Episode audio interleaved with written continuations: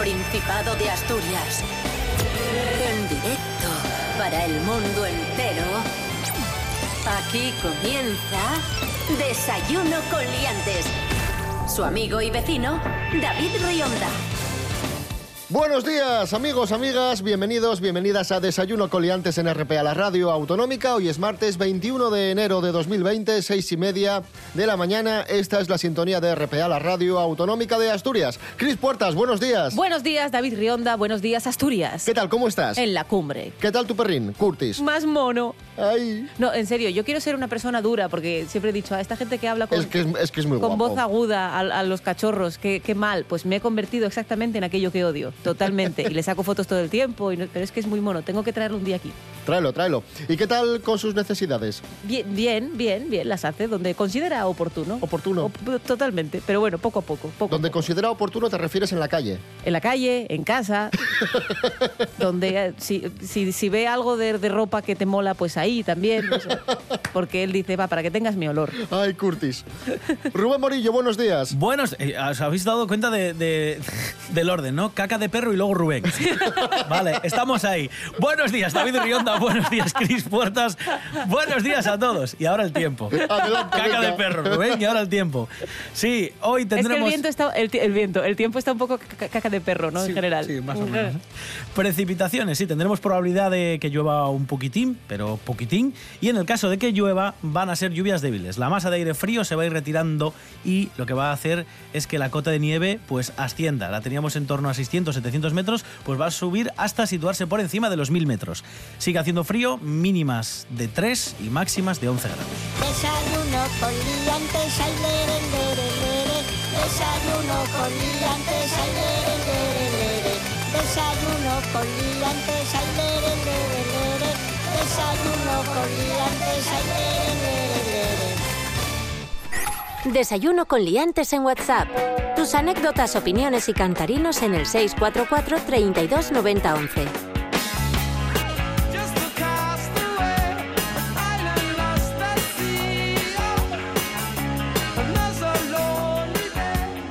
Hablamos para empezar el programa de matemáticas. Oh, sí. ¿Qué tal se te dan las matemáticas? Meh. Regular, ¿eh? Bueno, yo, yo era nefasto. Si eh, la resolución de un problema era, por ejemplo, 4, a mí me salía menos 26. O sea, era terrible.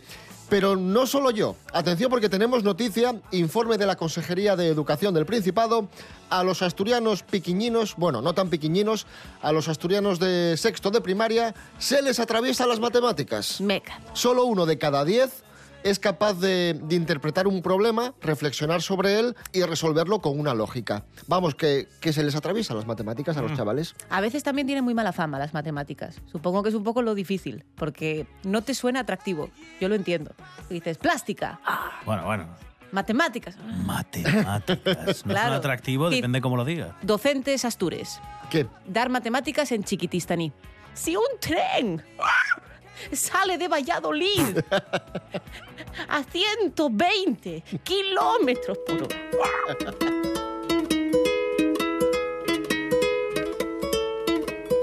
Do you want to go to the plage with me? Y hablando de problemas de matemáticas, atención a un problema que se ha hecho viral en redes sociales y a ver si sois capaces de, de resolverlo porque a nosotros nos parece imposible de resolver. Cuéntanos, 12, Rubén 12, Morillo. 12. Escucha, escucha. Ah, no, vale. La historia del problema imposible, el problema infernal, el problema sin solución. ¿De dónde viene esto? Bueno, hay un usuario en Twitter que se llama Vmengual y publicó la foto de un problema de matemáticas que le habían puesto a su hijo, que va a segundo de primaria. Segundo de primaria, estamos hablando en torno a 6-7 años, ¿vale? Bueno, y entonces el problema dice esto, a ver si sois capaces vosotros de resolverlo. Dice, en un parque había 473 limoneros. Vale. Uy, Después se plantaron algunos limoneros más. Ahora algunos. en el monte hay 620 pinos canarios. Bien, ¿Cuántos limoneros se plantaron? algunos. Lo dice el enunciado, algunos. Es una respuesta numérica. Buscamos una respuesta numérica concreta. Ahora hay cero limoneros. Y ¿Por qué? pinos ca- porque son pinos canarios, estás en las Canarias, que es donde hubo los incendios. Resuelto. Gracias, Cris Puertas. Matrícula de honor. Qué gran matemática. Si, si llego a saber yo esto en el instituto. Y luego vas y te haces actriz.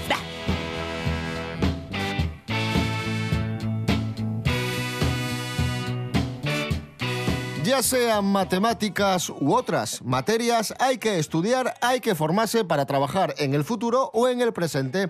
Y atención amigos porque vamos a descubrir cuáles son los empleos que tendrán más salida en Asturias en este año 2020. Andrés Rubio, buenos días. Hola, ¿qué tal? Muy buenos días, queridos liantes.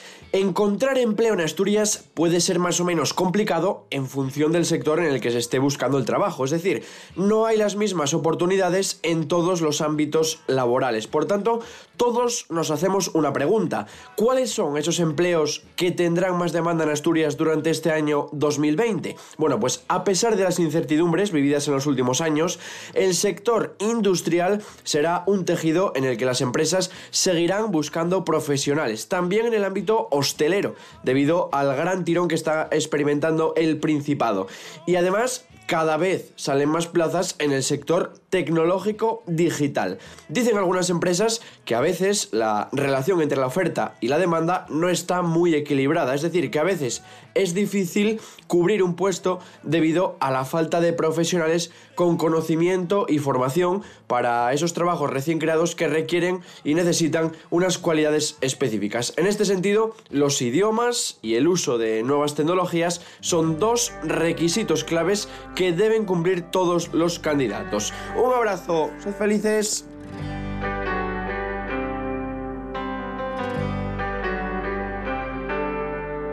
Juega otra vez, pon las cartas boca arriba.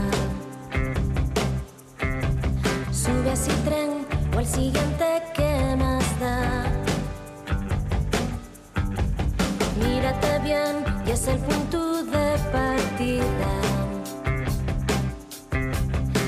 Tienes la piel un tatuaje universal. Cambia el papel de princesa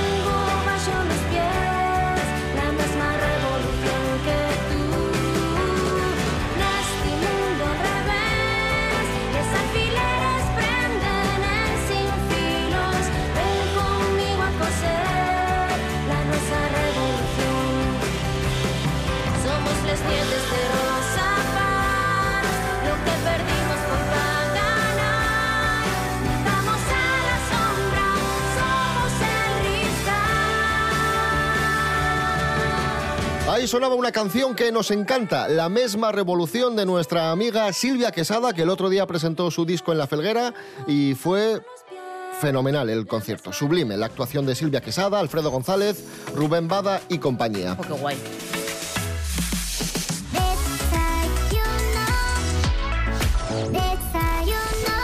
Bueno, nos vamos a Taramundi, amigos. Taramundi ha sido premiado como Pueblo Mágico de España por la Asociación Pueblos Mágicos de España, porque ye, porque ye mágico. Eso es verdad.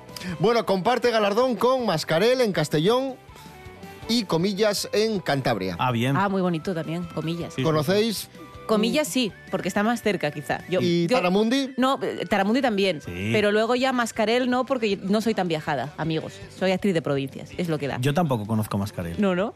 Pero Taramundi está muy bien. Y toda la gente que se ha saltado la ley a lo largo de la historia por llevar de recuerdo la navaja de Las Taramundi. navajas. Hombre, que por te supuesto. regaló no sé quién. Y es como, hombre, pero esto no lo voy a. Claro, lo tengo que llevar yo. guardado. Empezando por mm, Rambo. Rambo, ¿era de Claro, Taramundi? claro. Así empezó Rambo. Fue a Taramundi, llevó un cuchillo y mirad cómo acabó. ¿Sabéis quién ha estado en Taramundi? No. Nuestra compañera Gloria Serra, Ole. periodista de investigación, ha estado en Taramundi, por supuesto, investigando. Adelante, Gloria. Con tan solo 620 habitantes, Taramundi logra hacerse fuerte como destino turístico y capital de la artesanía asturiana. ¿Es así? Sí, lo hemos investigado. Los ferreiros que aún trabajan en el pueblo producen espadas, cuchillos, tenedores, cucharas y esas navajas que todo el mundo tiene de recuerdo. Son esas navajas que ponen recuerdo de Taramundi. Seguimos investigando y hallamos un telar. Un telar de verdad, de los de tejer. E investigamos aún más. Todavía funciona. Manolo, ponme más tambores, por favor. Quiero más tensión. Por favor, más. Sí, fuerte. Enérgico. Prosigo. Junto con el cuero, su gastronomía, el mayor museo de molinos de España y la belleza de Osteixois, Taramundi se confirma como uno de los mejores destinos turísticos de Asturias, España, Europa y el mundo. Taramundi, un pueblo digno de ser investigado. Ay, con tanto tambor tengo la cabeza como un bombo, joder. ¡Qué dolor! ¡Qué puto dolor! Dame un Ibuprofen, por favor. Normal, Gloria, normal que te duela. Con tanto tambor, si, me duele a mí también, ¿eh?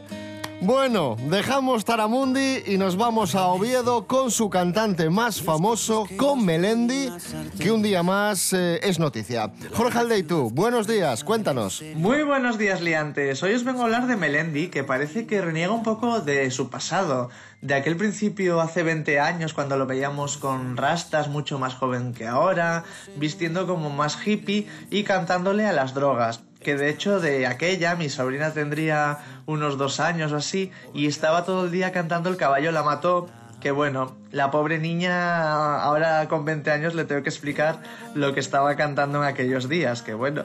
y son muchos los fans que siempre le piden a Melendi que en sus conciertos cante alguna de esas primeras canciones, sobre todo porque son las que le dieron la fama, ¿por qué renegar de ellas? Pues bien, esta semana Melendi ha subido un vídeo, iba conduciendo y se pone a cantar uno de sus grandes éxitos de aquella época, que es Mientras no cueste trabajo, y parece ser que no reniega de su música, no quiere olvidar ni que se olviden de los grandes éxitos de su carrera. En este vídeo lo vemos muy feliz y muy nostálgico, pero no hay que olvidar que está envuelto en una polémica, ya que tiene una canción en su último disco que es Síndrome de Estocolmo, en el que habla de la hija de, de dos borrachos que solo pudo ser enfermera. Esto claro, a las enfermeras le pareció fatal y el Consejo General de Enfermería se enfadó con Melendi y tuvo que responder y bueno, nada, eh, dice que no desmerece para nada a los enfermeros, simplemente es una historia de una chica. Y que el solo en esa frase es simplemente un adverbio que habla de las creencias limitantes que nos ponemos. Así que bueno, el yin y el yang, una de cal y una de arena. Yo nunca quise perderte, tan solo quise inventarte, ponerte dos ojos verdes y en mi pecho tatuarte, que la la paloma, que me lleva hasta tu calle, que me limpie las arterias de tu veneno en mi sangre, que lo mejor de mi pasado sea lo peor de tu futuro, que a mí la vida me ha pagado, con poco beso y el pan duro,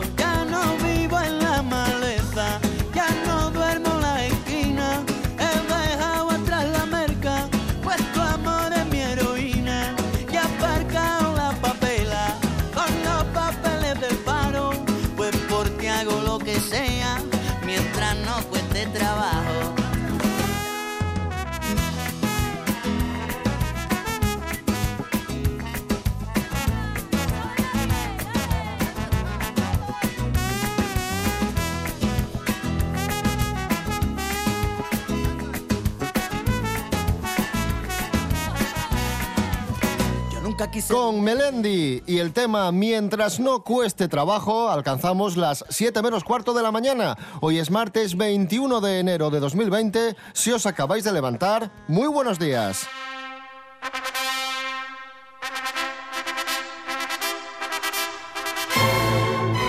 Continuamos en Desayuno Coliantes, RP a la Radio Autonómica de Asturias. Estamos viajando mucho hoy. Taramundi, eh, Comillas, Mascarel. Mascarel.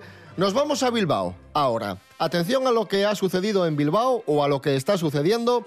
Una tienda ha empezado a cobrar a sus clientes por probarse la ropa. Ah. Rubén Morillo nos informa. Sí, a mí esto Ojo. también me ha dejado así. Pero con- tiene, tiene su lógica. ojiplático, Sí, hombre. sí, tiene su lógica. Pascual Bilbao es una tienda que está en el centro de Bilbao y que lleva más de 40 años vistiendo a cientos de novios, ¿vale? Que han decidido pasar por el altar, ¿vale? También viste evidentemente a los A los que no han decidido pasar por el altar, pero, pero se han visto abocados por las circunstancias. Está Bien. especializada en novios, pero como os podréis imaginar, también hace trajes para padrinos, invitados, etcétera, ¿vale? Pero ¿qué pasa? Que en las últimas semanas eh, el nombre de esta tienda ha saltado a la prensa, a los medios de comunicación, porque han empezado a cobrar por probarse su ropa. Y el objetivo de la tienda es que los clientes no se prueben los trajes para ver qué color Ahí les queda que- mejor ahí. y que después compren por internet a un precio mucho, mucho inferior y sobre todo, y como dicen desde la tienda, de peor calidad. Así que lo que explican es que el coste, que el coste por probarse la ropa en la tienda va a ser de 15 euros, pero evidentemente, si terminas comprando el traje allí, pues te, te lo van a devolver. Te lo van a devol- Es te como lo una fianza. descuentan. Eso es. Hombre, al final con el tema de las, de, la- de las compras por internet, yo creo que eso se va a ir imponiendo poco a poco en todo tipo de tiendas. Es que la competencia es muy dura. Pues sí. Eh, es lo que tiene el, el mundo de, de los negocios y, y no solo en el mundo de la ropa, también en el mundo de la tecnología y de la telefonía móvil. De hecho, una compañía va a empezar a pagar si usas sus modelos de teléfono móvil. ¿Cómo? Una compañía llamada ZM Bici, pues smartphone, va a incluir en sus modelos una tarjeta de débito donde acumulas recompensas eh, por el uso de- del teléfono móvil. Pero llamadme loco. No hay nada gratis. Y no hay nada por lo que te den dinero así porque sí. Y que el ser humano es compulsivo. Entonces al final te lo tomas aquí, ¿eh? como un reto y vas a estar conectado todo el tiempo. Y Pero vas a- algo hay aquí, ¿eh? No, ya, Hombre, ya. Y, a, y a lo mejor son recompensas mínimas o simbólicas. Algo hay aquí. Van a, van a quedarse con tus datos. Pero- van a jugar con. Algo, algo a, mí, hay, ¿eh? a mí lo de los datos, a mí me da igual. Pero si estamos ya fichadísimos, como dice Cris Puertas. Algo Estamos hay fichadísimos ya. pero a mí, hombre, a mí, que no tengo yo tampoco ningún valor así grande para nada, eh, me viene hasta bien, porque mira, me, anu- me anuncian las cosas que me vienen a mí bien. Bueno, pues nada, si queréis comprar este móvil, eh, sale a la venta por un precio de 389 dólares y puede reservarse en la página web de la compañía por 25. ZM Bici. Permaneceremos atentos. Cris Puertas. Hola. Vámonos a Albacete. Venga. Con una noticia de estas que nos gustan mucho, a ti te va a encantar. Es más, cuéntanosla tú. Venga, vale, de acuerdo. Multa de 3.800 euros por arrojar pis al patio de sus vecinos en Albacete. Es que no te dejan hacer nada ya. Informa Cris Puertas. Ya no hay libertad No hay ninguna. libertad. Ya no hay libertad ninguna. Cago en la madre. El juzgado de lo penal número uno de Albacete, o sea, el, número uno ha sido, ha condenado a un hombre por un delito de daños a pagar casi, cuidado, 4.000 euros de Uala. multa y otros 1.000 euros de indemnización por arrojar orina a su patio de vecinos. ¿Mm?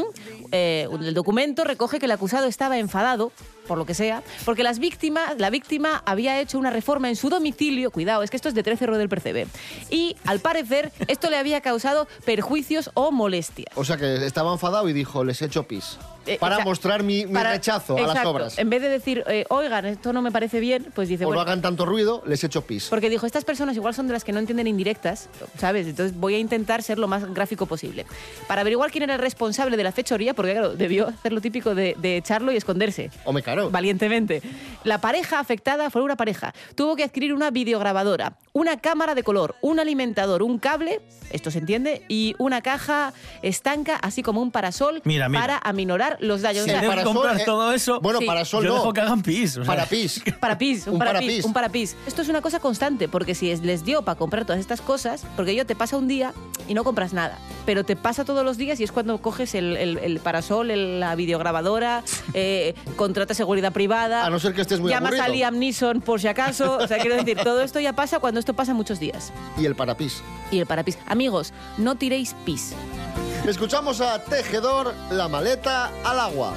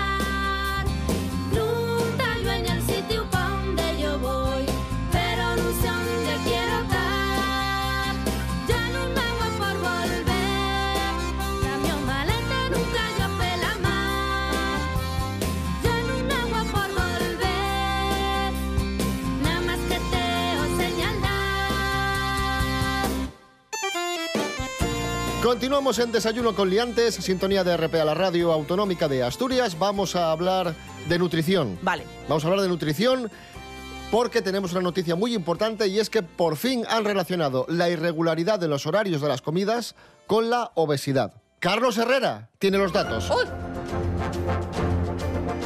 Carlos, esto es muy importante. Calla. Carlos. Calla. La, la, la, la, la. Señoras, señores. Buenos días. Me alegro. ¿Qué tal? Bien, bien. Bien, Carlos, bien, bien. Nunca mejor que usted. Bueno, hay un nuevo estudio en el que han participado investigadores del Ciberón, que es un, en- un ente adscrito a la Universidad de Barcelona y concluye que esto de los horarios así de un día a esta hora y otro día a esta otra, que hacemos para comer hoy a esta hora, mañana dos horas más tarde, bueno, pues esto se llama, según los autores, Eat Jet Lag. Eating Jet Lag. Y puede estar relacionado con un aumento del índice de masa corporal, que es una fórmula, como saben, que relaciona el peso con la altura para determinar si está usted en su peso. Esto ya lo habíamos escuchado más veces, ¿no, Cris? Sí. Sobre todo lo típico de tienes que cenar lo más temprano que puedas, intentar comer a las horas, siempre. Efectivamente. Mirad, yo hace años tuve un, un novio en Estados Unidos.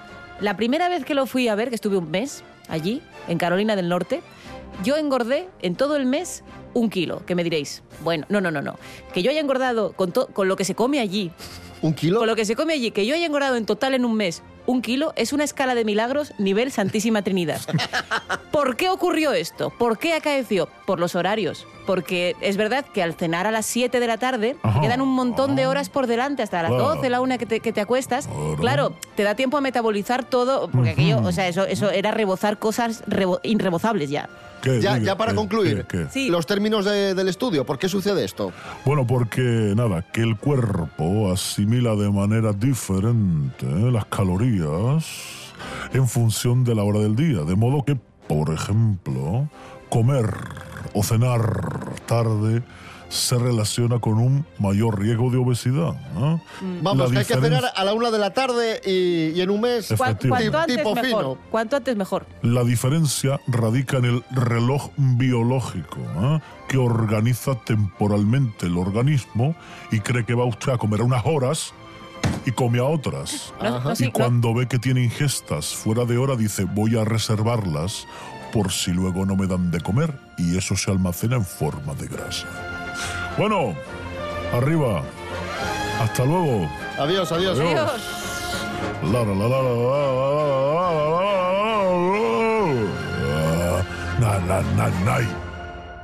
Gracias, Carlos Herrera. Seguimos hablando de comer, bueno, en este caso de desayunar. Nos vamos a desayunar a lo largo y ancho del mundo con Raquel Mendaña. Raquel, muy buenos días. Muy buenos días, David y equipo. Esta semana nos vamos a trasladar hasta Madagascar a través de su desayuno. Y es que en la cocina malgache se encuentran influencias de todas las culturas presentes. Eh, no solo africana, sino también la cultura árabe, china, francesa, eh, africana, lógicamente, y la india. En Madagascar, eh, pues si algo se come para el desayuno, para la comida, para la cena, incluso para la especie de merienda que tienen, que tienen allí, es el arroz. Eh, no pueden pasar sin, sin comer arroz. De hecho, lo desayunan junto con mucha fruta, verdura, legumbres y que no falten las especias. El arroz es algo que para ellos es impensable eh, si falta en su, en su gastronomía porque consideran que además es un alimento que les beneficia muy muchísimo y lógicamente como es un alimento típico de la zona, pues está profundamente arraigado en sus costumbres y as- algunas personas afirman que no pueden dormir el- eh, no pueden dormir si en el día no han comido arroz. Em, también pueden desayunar pasta en forma de fideos orientales, que es la alternativa al arroz. La pasta suele venir en un bol humeante, ya sea como fideos salteados con carne y verduras o como sopa china de verduras, pescado o carne. Y también les gusta mucho desayunar maíz. Respecto a las bebidas, la bebida más popular es el, a ver si lo digo bien, ranonapango, que es agua en la que han hervido restos de arroz integral. Se toma caliente o fría y es típico eh, desayunarla. La alternativa también es una infusión de hierba de limón. En las ciudades, más que en los pueblos, se desayuna con café, café local, normalmente con leche condensada y también se pueden encontrar zumos de frutas. Esto, en resumidas cuentas, sería el desayuno en Madagascar. Espero que os haya gustado, que os haya inspirado y vamos a ver hasta qué otro punto del mundo viajamos la próxima semana a través de la comida más importante del día, que es el desayuno.